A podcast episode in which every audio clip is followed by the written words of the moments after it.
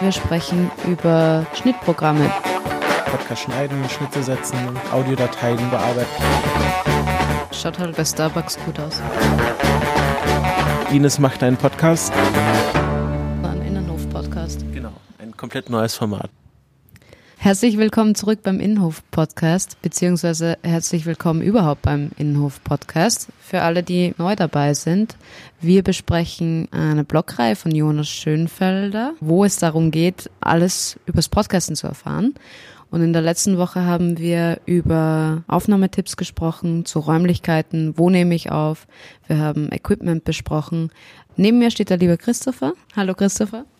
Hallo Ines. Ja, und heute geht's gleich weiter. Wir sprechen über Schnittprogramme. Das Ding ist jetzt im Kasten. Und was mache ich dann damit?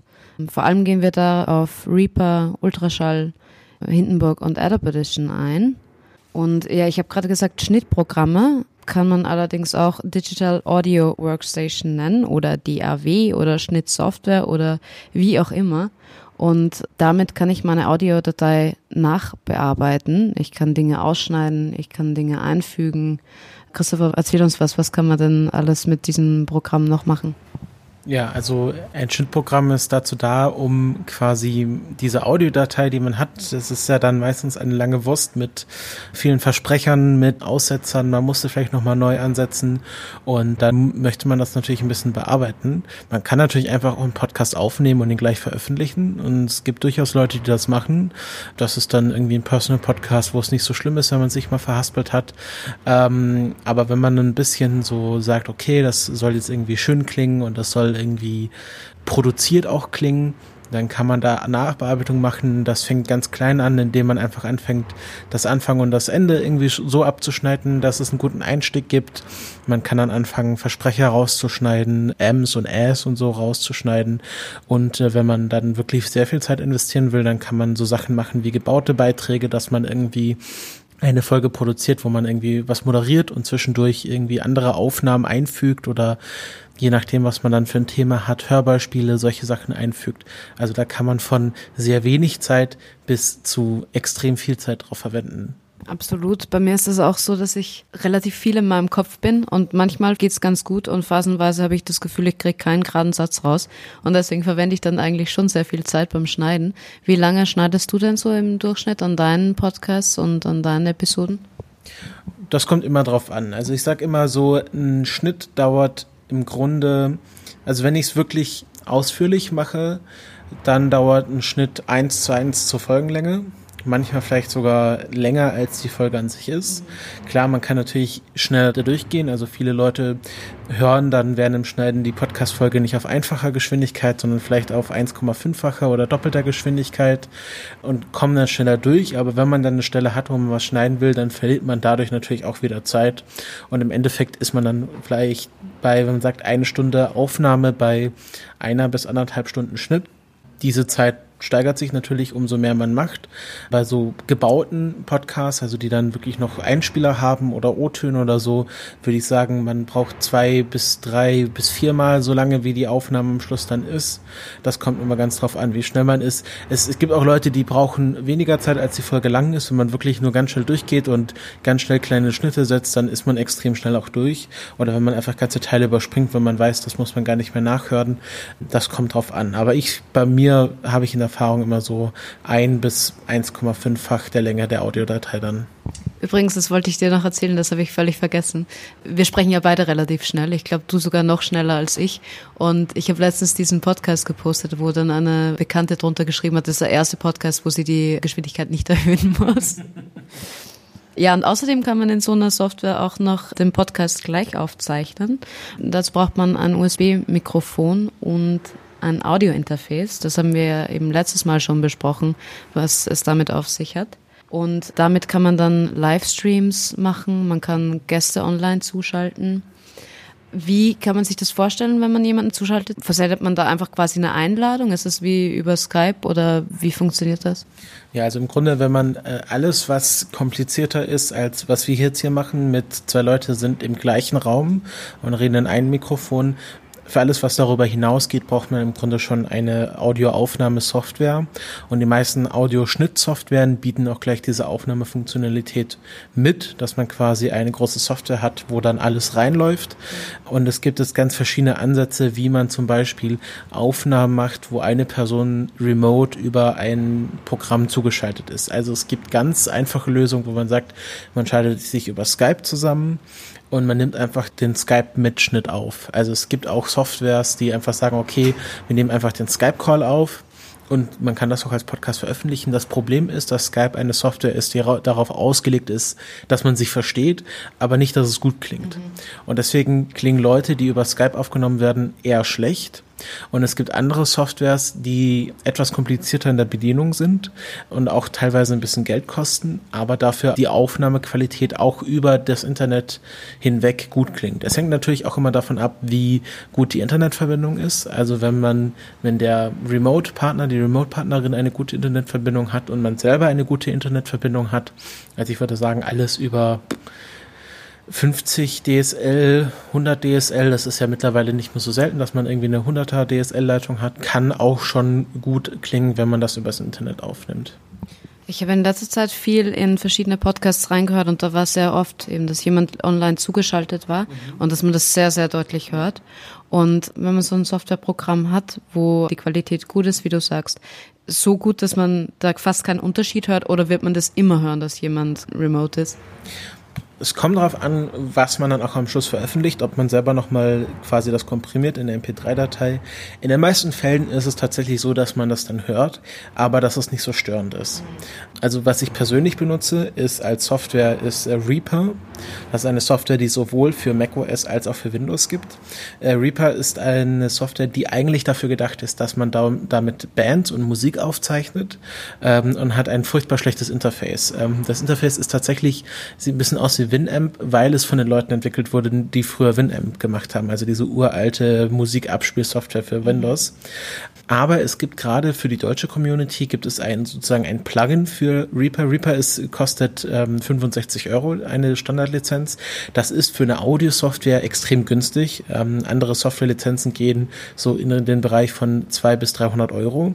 Also 65 Euro ist schon ganz gut für Reaper und dann kann man sich kostenlos darauf, also über Reaper drauf, Ultraschall installieren. Das ist quasi ein, ein Software-Plugin für Reaper, speziell entwickelt wurde von der deutschen Podcast-Community. Das ist komplett kostenlos. Das ist ein äh, sogenanntes Open-Source-Projekt, wo viele Leute freiwillig äh, viel Zeit reinstecken.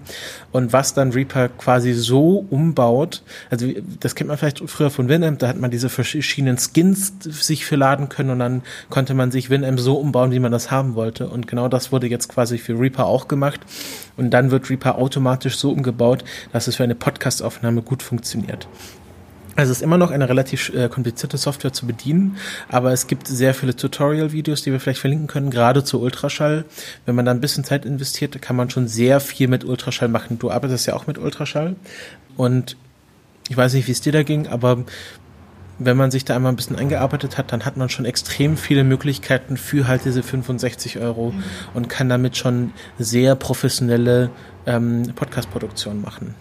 Ja, wie du auch gesagt hast, wenn man das Interface zum ersten Mal sieht, dann sieht das natürlich alles komplizierter aus, als es dann ist. Vor allem, du hast mich ja auch gut angeschult und mir die Basics dann gezeigt. Das ist dann natürlich weniger abschreckend. Ja. Aber ich habe schon noch das Gefühl, dass da noch viel mehr möglich ist und ich halt so ein bisschen rumtümple in den Basic-Funktionen. Mhm. Wenn du dir das anhörst, hast du ja wahrscheinlich auch in etwa einen Überblick, was ich bisher nutze oder wie ich das mache. Wenn du Podcast schneidest, nutzt du darüber eine Funktion, wo du sagst, okay, die ist echt gut, das kann man noch integrieren? Tatsächlich nicht so häufig. Also ich würde sagen, es, ist, es gibt ja diese klassische 80-20-Regel, die ja für viele Sachen angewendet werden kann und im Grunde besagt, 80 Prozent der Arbeit kann in 20 Prozent der Zeit gemacht werden und 20 Prozent der Arbeit dann in 80 Prozent der Zeit. Mhm.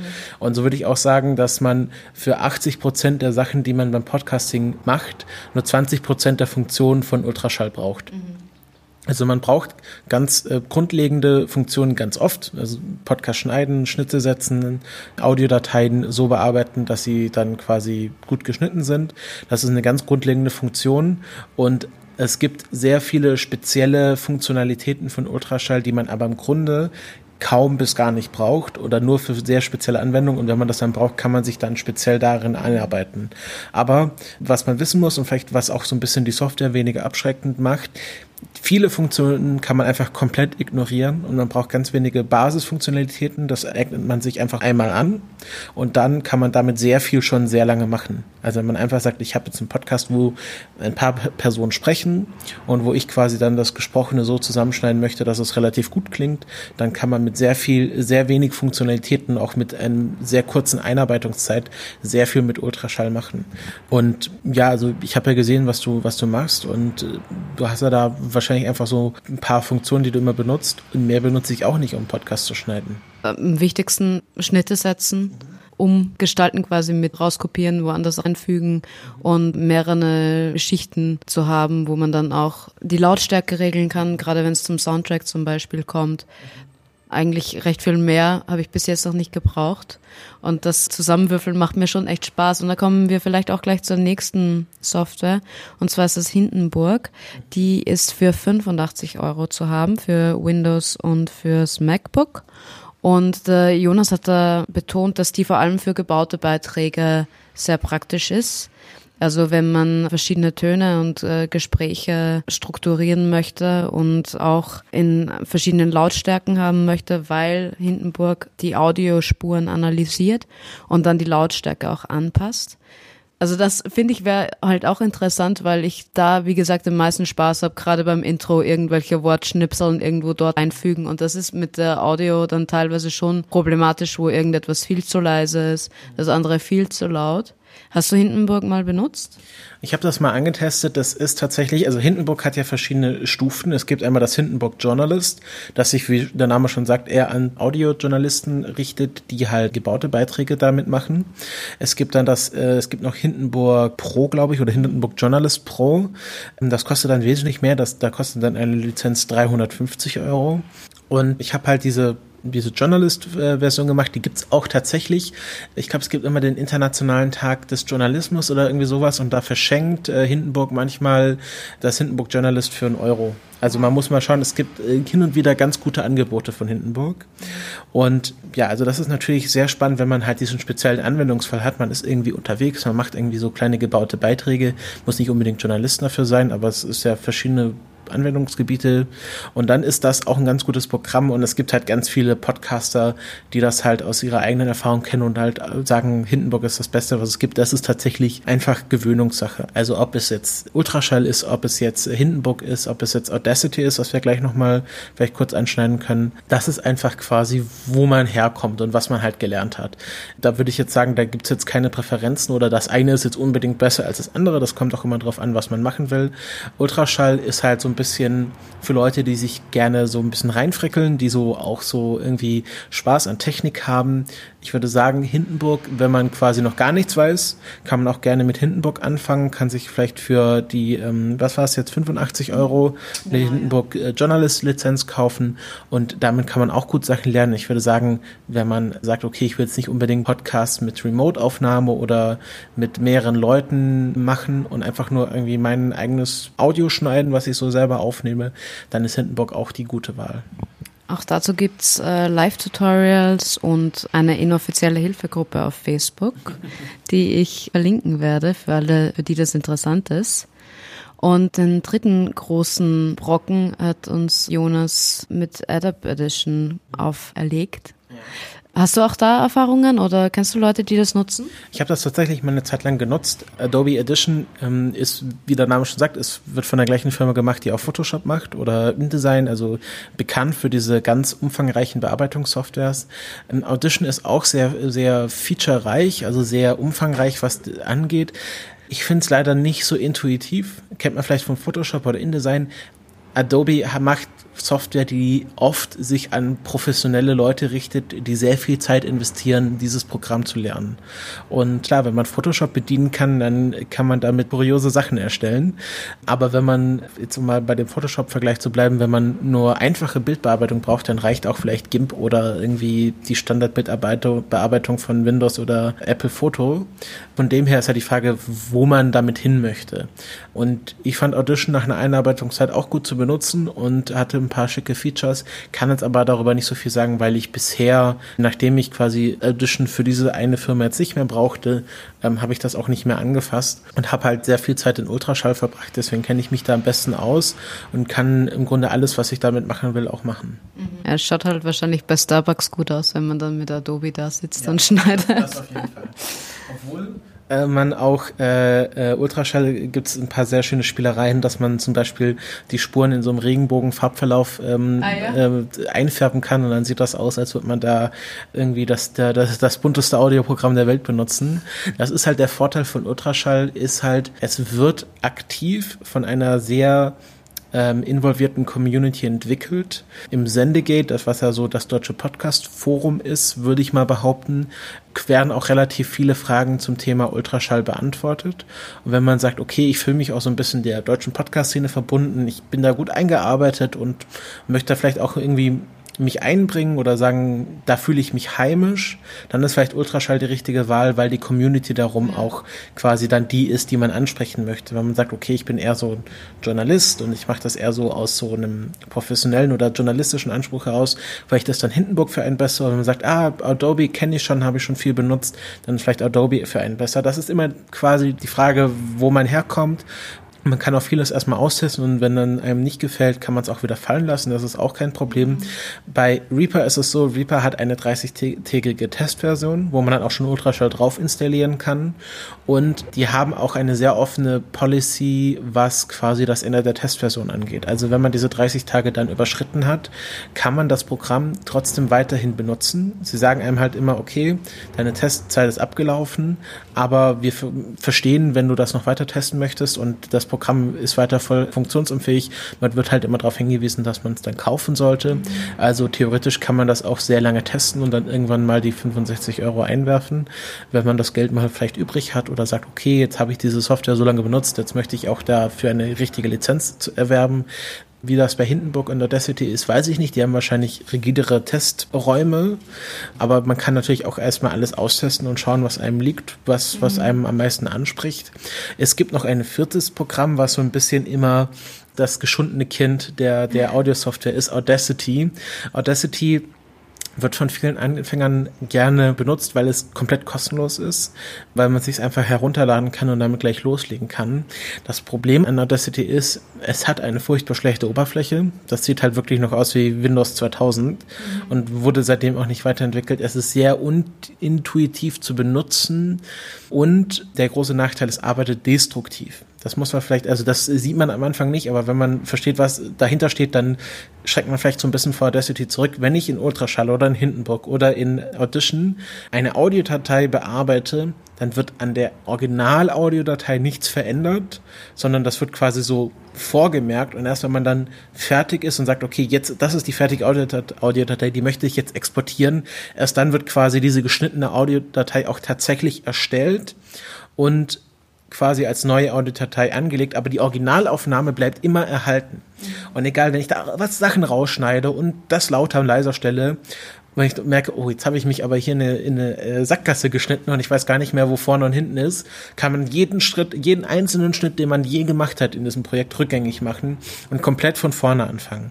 Und die Originalaufnahmen werden nie kaputt gemacht. Das kann man, da kann man sich immer sicher sein.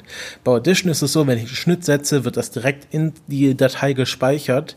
Und wenn ich dann ein Problem habe und das wieder zurückstellen möchte, dann kann ich das möglicherweise nicht mehr tun. Und das ist halt das Problem von Audition. Das arbeitet destruktiv und das ist ein sehr gefährliches Unterfangen im Grunde. Deswegen rate ich eher von Audition ab. Aber natürlich kann man das auch ausprobieren.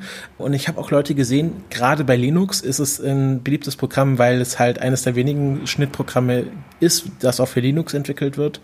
Und ich habe Leute gesehen, die können mit Audition besser arbeiten als ich mit Ultraschall. Also das ist halt auch immer eine Frage der Vorliebe.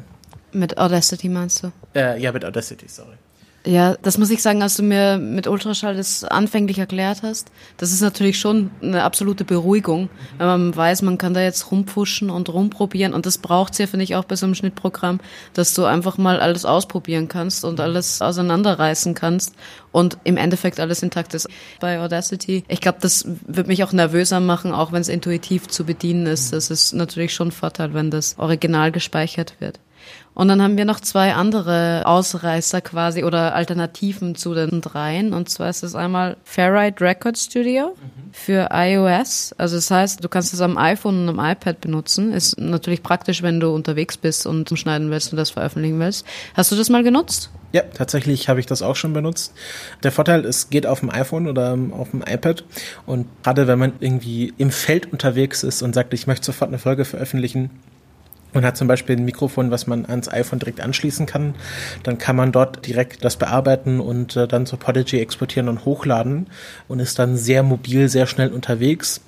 Es gibt noch eine andere App, die ich empfehlen möchte, die jetzt bei Jonas Aufzählung gar nicht drin ist, nennt sich Twisted Waves. Mhm. Gibt dann also TV, Recording, also gibt verschiedene Versionen von der App, die sind auch nicht wahnsinnig, nicht wahnsinnig so teuer. Ich glaube irgendwie so um die 10, 15 Euro.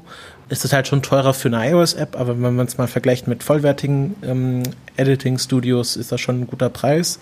Und ich finde, Twisted Waves hat es sehr gut geschafft, diese Touch-Bedienung für Audiobearbeitung umzusetzen. Also man hat ja bei einem äh, iPhone oder iPad eher weniger eine Tastatur und eine Maus, muss viel mit Touch machen und da hat Twisted Waves das sehr gut hingekriegt, dass das so sich gut anfühlt, wenn man dann in Folgen so rein muss, so reinzoomen und dann setzt man Schnitt und dann zoomt man wieder raus, dann wird das rausgeschnitten und wie man sich in der, wie, wie man sich in dem Projekt bewegt. Das finde ich bei Twisted Waves sehr angenehm und sehr intuitiv. Es gibt auch eine kostenlose Variante, die man erstmal ausprobieren kann und wurde mir auch von verschiedenen Audiojournalisten empfohlen. Also ist auch für Leute, die das professionell einsetzen, sehen darin eine gute App. Deswegen so schlecht kann sie dann nicht sein. Genau, das wäre dann die Alternative zu Ferrite. Ferrite hat halt eine sehr gute Aufnahmefunktionalität. Also wenn man eine gute App braucht, die aufnehmen kann, dann kann man Ferrite benutzen, weil das auch sehr viele Funktionalitäten mit, das wird in einer original WAV-Datei gespeichert und das kann man exportieren und gleich bearbeiten. Dafür ist Ferrite halt äh, unschlagbar. Also bei mir ist ja so, dass alles, was ich am Handy mache und Essen bestellen, ist schon das höchste der Gefühle. Deswegen kann ich das nachvollziehen, dass dann das natürlich umso wichtiger ist, dass es einfach zu bedienen ist und mit Touch alles gut funktioniert. Weil du gerade WAF erwähnt hast, ist natürlich bei so einer Software ist auch die Funktion, dass du diese Datei dann umwandeln kannst. Mhm und dann zu deinem Hoster hochladen kannst. Nehmen wir mal an, es ist Podigy. Ja. und das sollte man in eine WAV-Datei oder in eine FLAC-Datei ja. umwandeln. FLAC weiß ich, dass es einfach eine extrem komprimierte Datei ist, die aber hohe Audioqualität hat. Mhm. Was ist WAV eigentlich? Was ist? Eine WAV-Datei äh, oder richtig ausgesprochen Wave-Datei, mhm. äh, wie der Name schon sagt, legt quasi direkt die Wellenform an, die man produziert. Also es ist komplett unkomprimiert. Das ist quasi einfach eins zu eins die Schwingung, die in ein Mikrofon reingeht, wird direkt in ein digitales Format umgewandelt und es wird nichts komprimiert, es wird nichts verkleinert, das ist einfach eins zu eins ganz stupide raufgeschrieben. Deswegen ist das die am wenigsten destruktive Form, Audio zu speichern. Das wird auch für andere Sachen, für andere Schwingungen überhaupt benutzt. Also damit kann man auch, also zum Beispiel, wenn man im, im medizinischen Kontext Herzströme aufzeichnet oder Gehirnwellen aufzeichnet, dann wird das auch in Wave-Dateien gespeichert, weil das ja auch elektromagnetische Schwingungen sind. Wir erinnern uns an die zweite Folge, wie nehme ich im Podcast auf, dann haben wir über elektromagnetische Schwingungen gesprochen und eine Wave-Datei ist einfach die am wenigsten destruktive. Das bedeutet aber auch, dass diese Datei sehr schnell sehr groß wird, weil es halt nicht komprimiert wird. Ganz im Gegensatz dazu ist halt MP3, also MPEG Layer 3. Was der volle Name ist, weiß ich jetzt gerade nicht, wusste ich mal, ist auf jeden Fall deswegen so beliebt und so verbreitet, weil es sehr große oder sehr lange Audioaufnahmen in sehr kleinen Dateiformaten speichert. Das bedeutet aber auch, es wird komprimiert und jede Komprimierung führt zu Verlusten in der Audioqualität. Das ist kein Problem, wenn man das ganz am Schluss als MP3-Datei exportiert und dann direkt an den Endhörer, an die Endhörerin ausliefert. Die können das eh nicht hören. Also das menschliche Ohr merkt so von FLAC zu MP3 bei der ersten Umwandlung keinen Unterschied.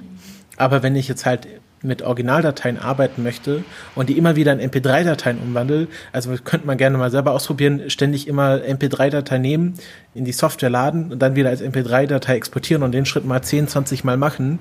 Am Schluss hört man einfach nur noch Quark. Mhm. Und deswegen ist es immer gut, solange man nicht diese Datei an den Endnutzer ausliefern möchte, also sagen, okay, das ist jetzt die finale Datei, die irgendwann beim Podcast-Hörer, bei der Podcast-Hörerin auf dem Gerät landet, immer in Wave oder FLAC-Dateien arbeiten.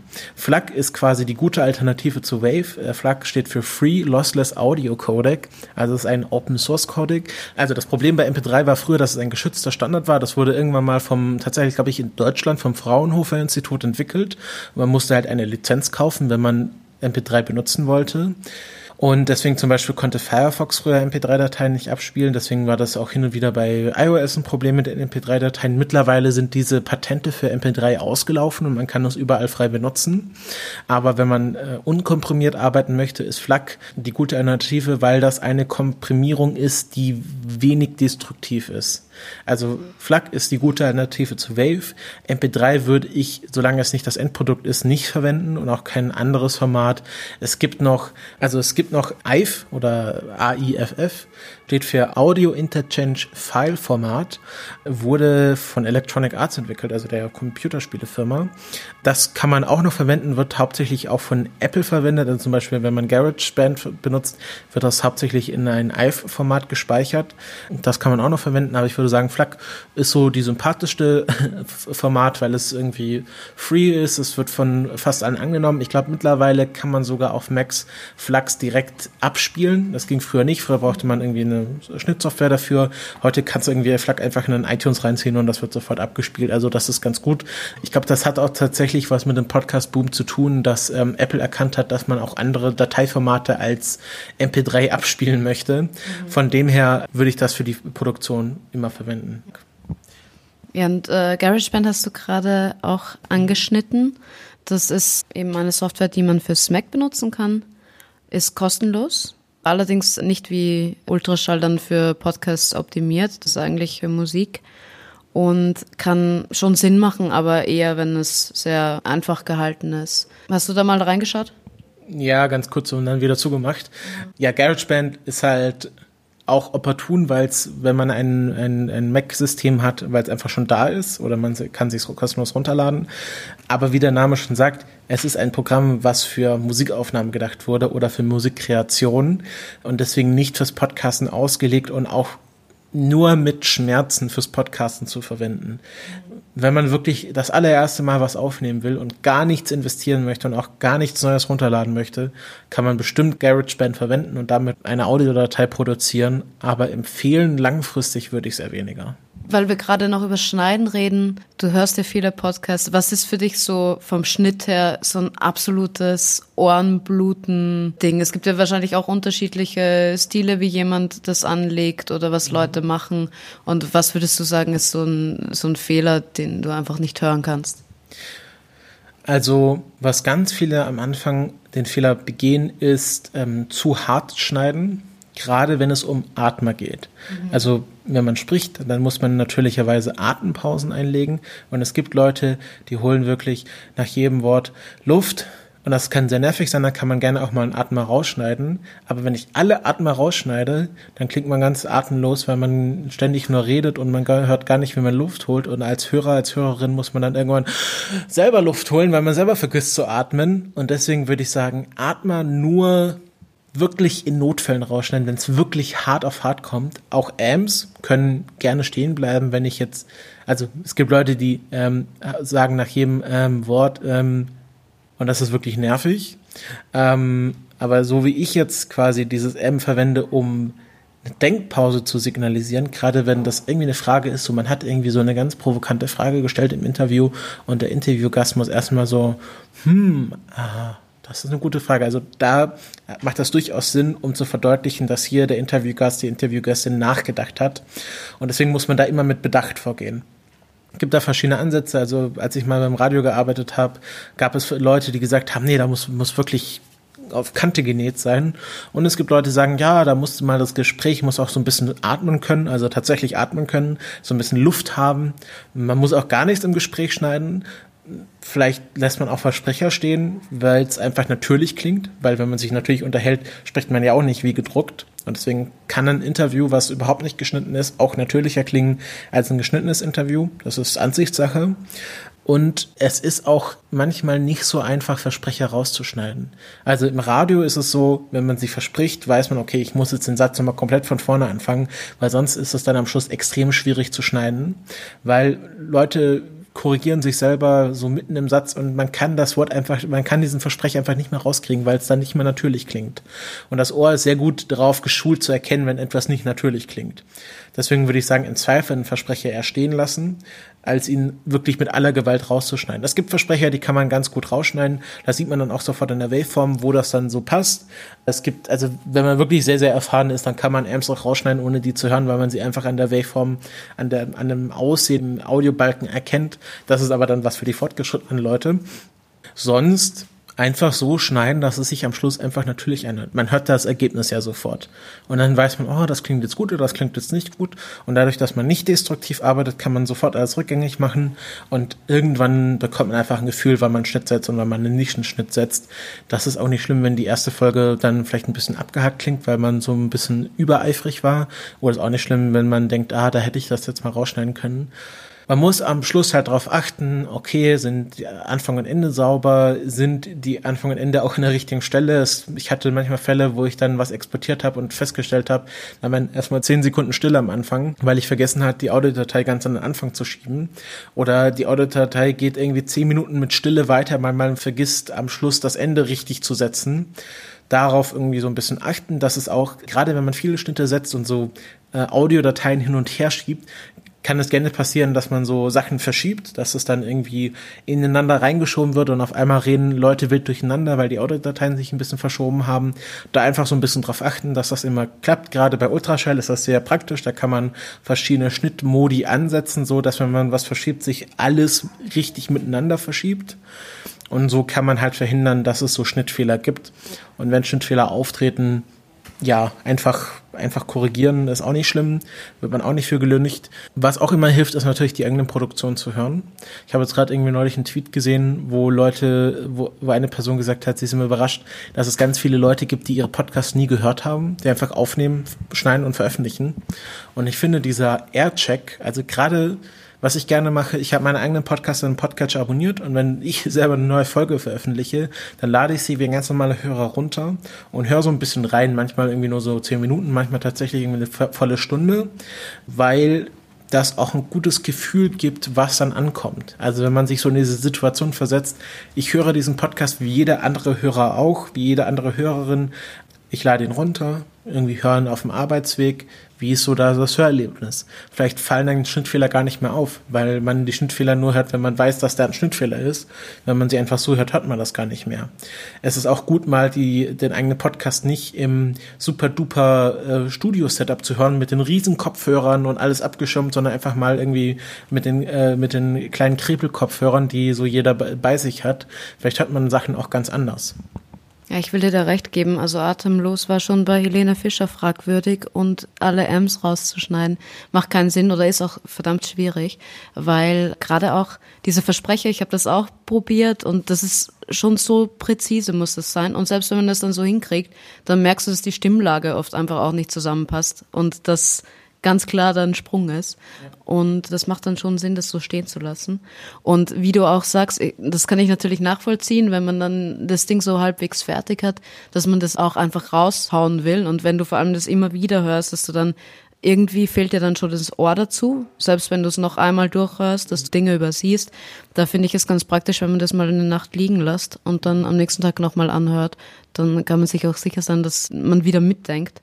Und auch wenn ich das endlose Male gehört habe, gefühlt, und dann höre ich mir das an, wenn das online ist, dann merke ich, ah, da war noch, warum habe ich das nicht rausgeschnitten? Spannend, wie das hier noch diese ganzen Amps, die man teilweise dann doch noch rausschneiden möchte, auch einfach überspringt und das geht ja dann oft Zuhörern nicht anders. Ja, und vor allem, wie gesagt, ist natürlich auch Intro und Outro eine wichtige Sache oder eine spaßige Sache auf alle Fälle. Und die werden wir dann beim nächsten Mal besprechen. Der Christopher ist jetzt im wohlverdienten Urlaub. Trotzdem könnt ihr euch gerne bei hello at melden und gerne auch Feedback geben. Ich wünsche dir auf alle Fälle viel Spaß und wir hören uns dann, wenn du zurück bist. Ciao. Tschüss.